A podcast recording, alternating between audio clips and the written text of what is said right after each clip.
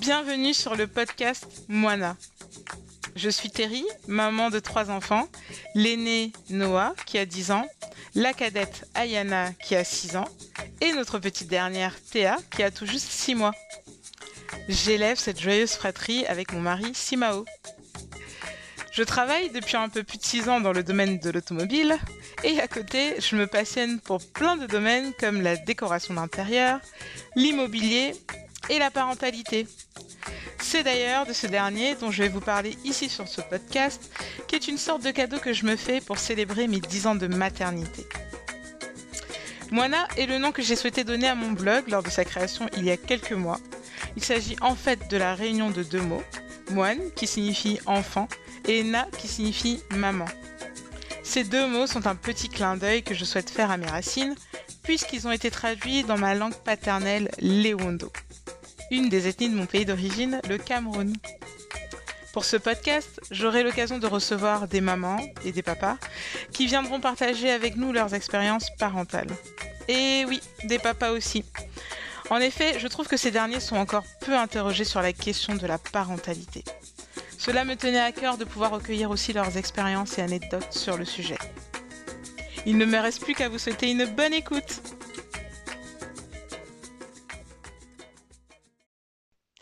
Bonjour, je suis ravie de vous retrouver pour ce premier épisode du podcast Moana. Le premier d'une longue série, je l'espère. Comme je vous le disais dans l'introduction, ce podcast est une suite du blog que j'ai créé il y a quelques mois, et il est en quelque sorte un cadeau que j'ai souhaité me faire pour célébrer mes dix ans de maternité. Naturellement, ce premier épisode sera consacré à mon histoire, puisque je reviens sur mon expérience autour de ma première grossesse, et je dirais que de la découverte à l'accouchement, il n'y a qu'un pas finalement. Si vous avez lu mes premiers articles de blog, vous avez certainement constaté que je débute chaque article par une citation. J'ai souhaité continuer ainsi pour le podcast. Chaque épisode débutera donc par une citation qui aura pour but d'illustrer l'histoire racontée. La citation que j'ai choisie pour mon histoire est la suivante. Posséder la jeunesse fait oublier sa jeunesse. Nous sommes en août 2009, j'ai 18 ans, c'est l'été, les vacances, mon premier job d'été dans une boutique de ma ville en banlieue parisienne. Comme une envie d'indépendance qui résonnait déjà dans ma tête. Un brin d'insouciance malgré tout avec Simao, mon amoureux avec qui je suis depuis bientôt trois ans.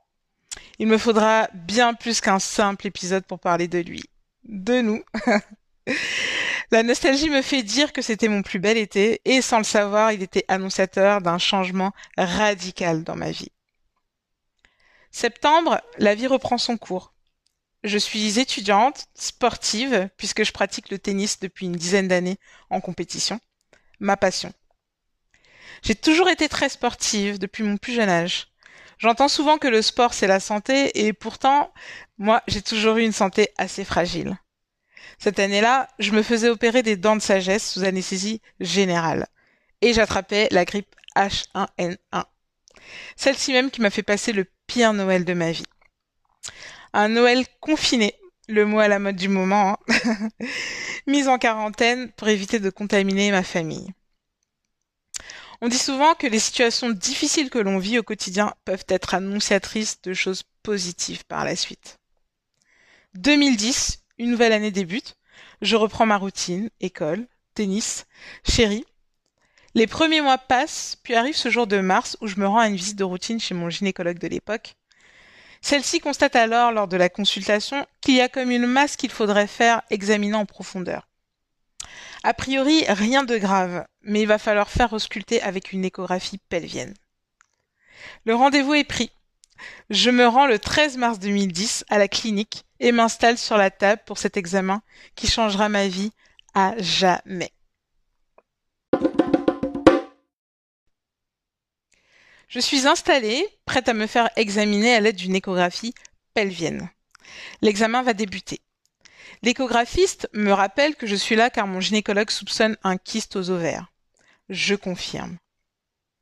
Je ne sais pas pourquoi, mais soudainement mon cœur s'emballe. Une montée de stress, comme si je me doutais que l'examen n'allait pas se dérouler comme prévu. Elle s'installe et commence sa consultation. Je la regarde grimacer et s'exprimer aussitôt. Ces mots résonnent encore dans ma tête. Mais, mademoiselle, il m'est impossible de voir un quelconque kyste au niveau de vos ovaires. Moi, ce que je vois, c'est un bébé. Et à vue d'œil, je dirais que vous êtes certainement déjà au deuxième trimestre. Le sol s'ouvre littéralement sous mes pieds. Je suis tétanisée. Non pas par la nouvelle, étonnamment, mais juste l'idée de devoir annoncer une telle nouvelle à ma mère m'effraie. L'échographiste, complètement paniqué, m'ordonne alors de me rendre le plus rapidement possible à la maternité la plus proche, afin d'y faire des examens plus approfondis, qui aideraient notamment à dater la grossesse. Je sors de son cabinet complètement sonné par ce que je viens d'apprendre. Je ne perds pas une seconde et j'appelle Simao pour lui annoncer la nouvelle. Lui demander de me rejoindre au plus vite afin de m'accompagner faire les examens supplémentaires. C'est étonnant, mais je n'ai pas peur de lui dire. Et sa réaction fut tout aussi surprenante, diront certains, puisqu'il m'a immédiatement rejoint et accompagné à tous les rendez-vous. Nous arrivons à l'hôpital et rencontrons une sage-femme qui décide de me faire passer toutes sortes d'examens pour comprendre ce qui m'arrivait. J'ai un ventre tout à fait plat, ainsi que le menstruel régulier, et pourtant, lors de cette seconde échographie que je fais, on me confirme bien que je porte un bébé suffisamment grand pour estimer qu'il est à terme. On me dit que mon cas est particulier. Les médecins envisagent même de me faire accoucher le jour J. C'est la panique. Je n'y comprends rien. Et bizarrement, la personne dont j'ai le plus besoin est aussi celle que je redoute le plus. Ma maman.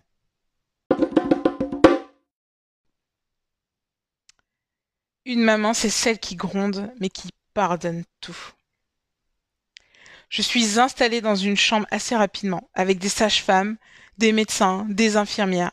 Bref, j'ai l'impression d'avoir tout le corps médical autour de moi, intrigué par la situation qui, bien qu'elle soit plus courante qu'on ne le pense, étonne toujours autant.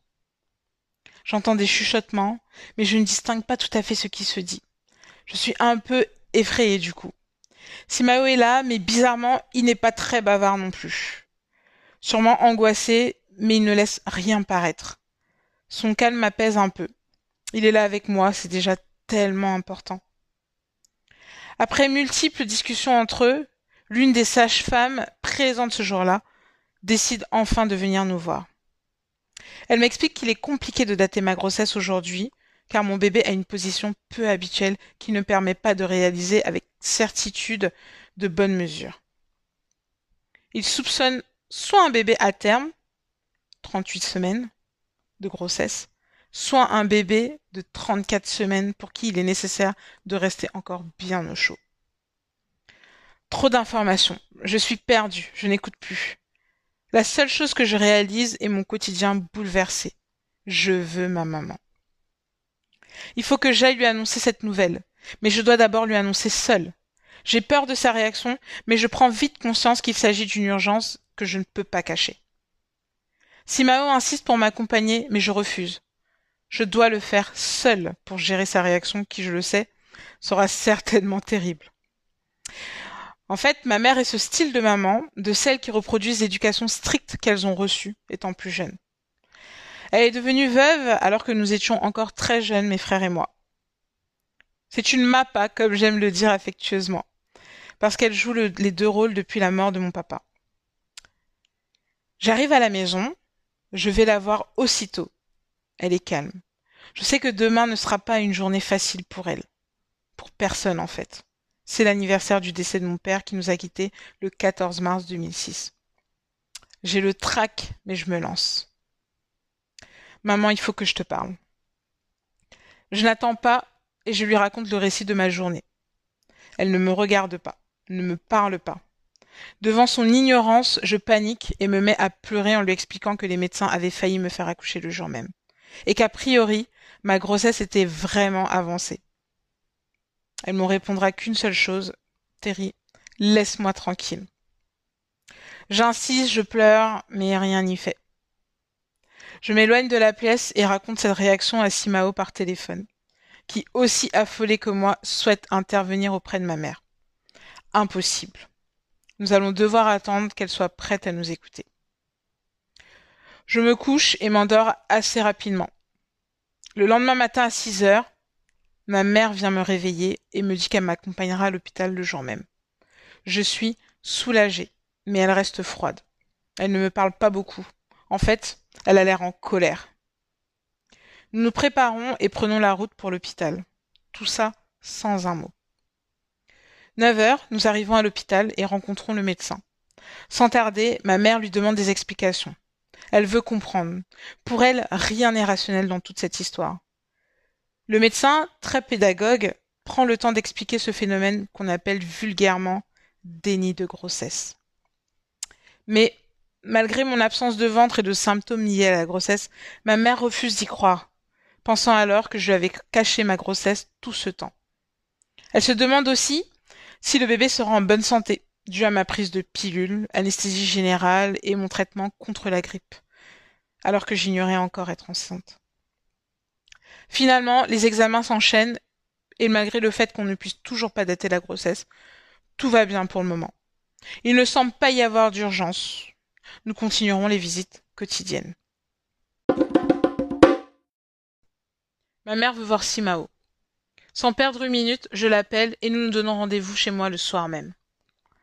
Simao à peine arrivé, maman rentre dans le vif du sujet. Ils discutent des heures, mais je ne suis pas spécialement dans la même pièce afin de les laisser faire connaissance. En effet, nous sommes en couple depuis trois ans, mais maman ne le connaît pas. Aucune présentation officielle en tout cas n'avait été faite avant ce jour.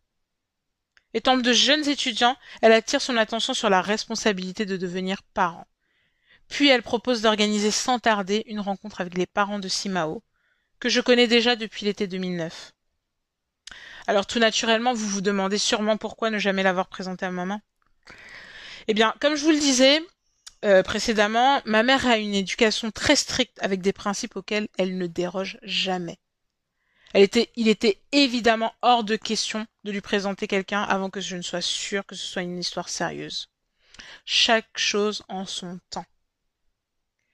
La rencontre de nos parents respectifs se passe plutôt bien et nous sommes rassurés.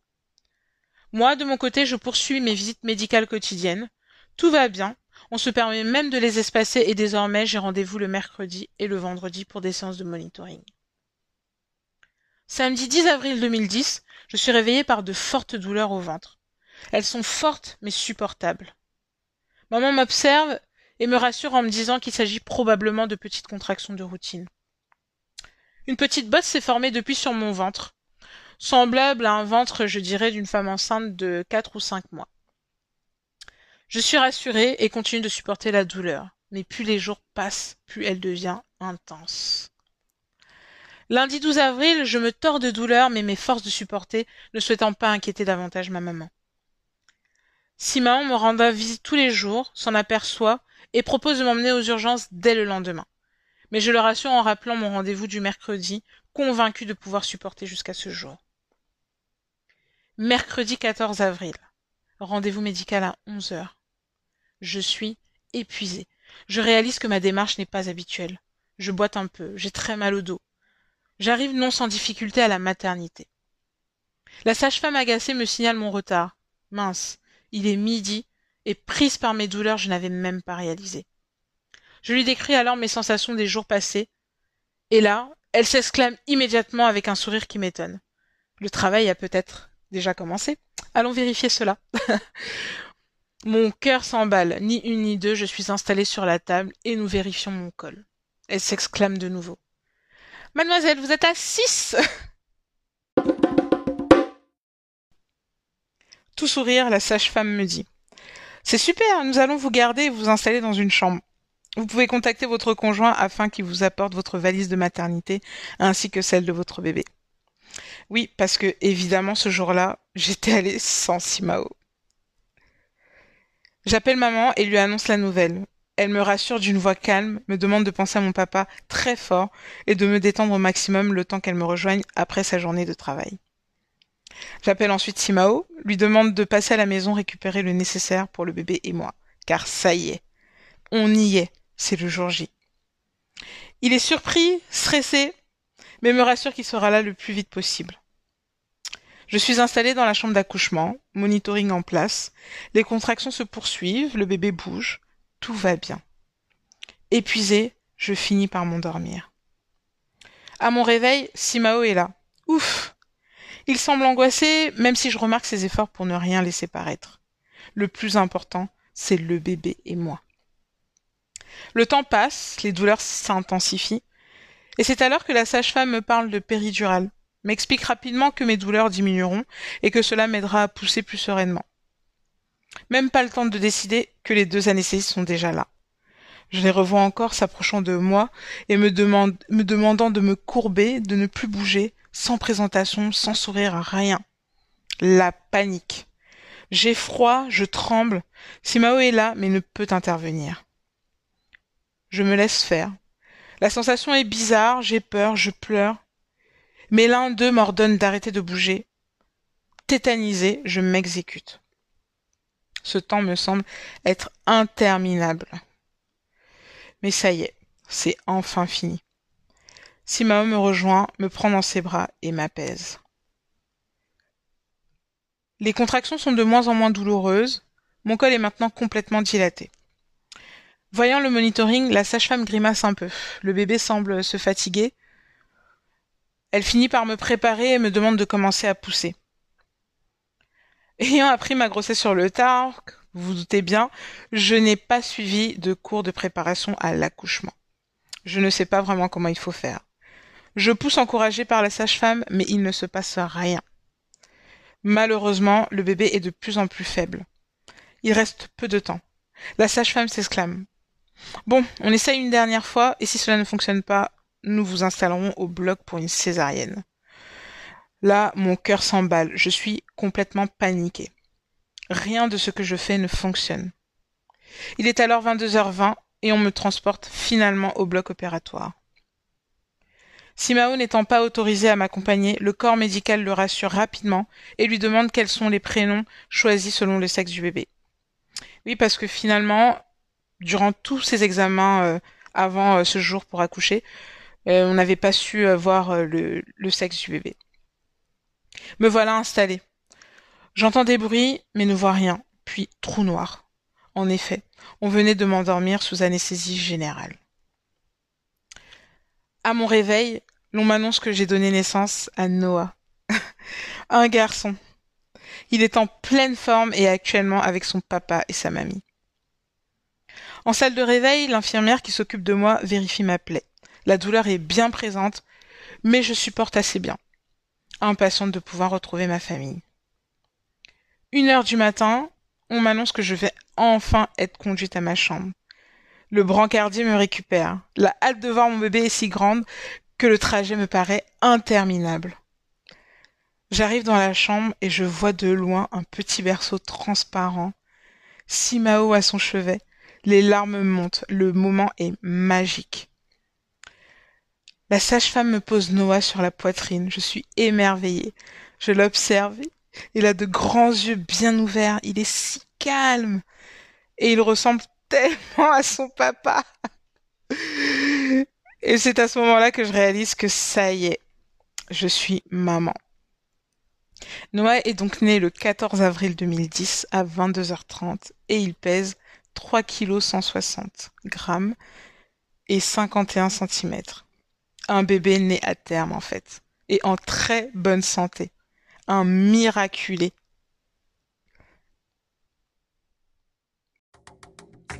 Merci pour votre écoute. Ça n'a pas été simple de faire cet épisode. J'ai dû recommencer plusieurs fois. Et autant ça a été simple de l'écrire, euh, autant se raconter est beaucoup plus compliqué. Mais ça me tenait à cœur de commencer par mon histoire. Je tiens particulièrement à remercier mon fils Noah, lui qui a fait de moi une maman. Cette époque a été difficile. Ouais, c'est le mot.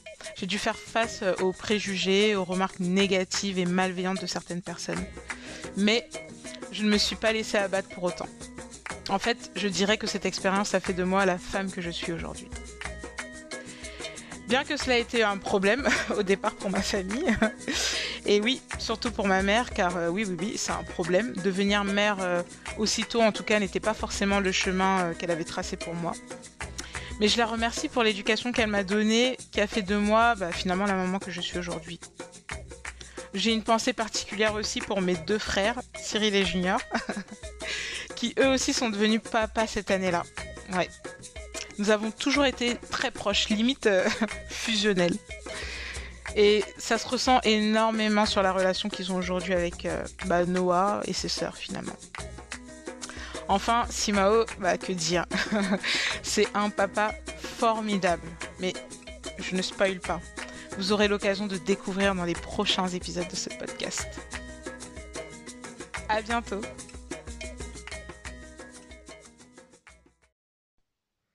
Merci pour votre écoute.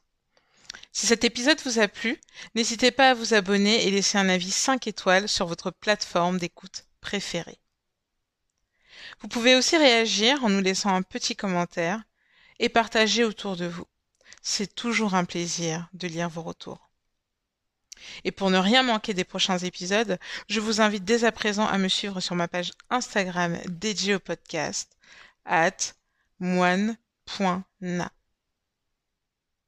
Et si vous voulez continuer de lire mes articles sur le blog, je vous invite à le visiter au www.moina.com.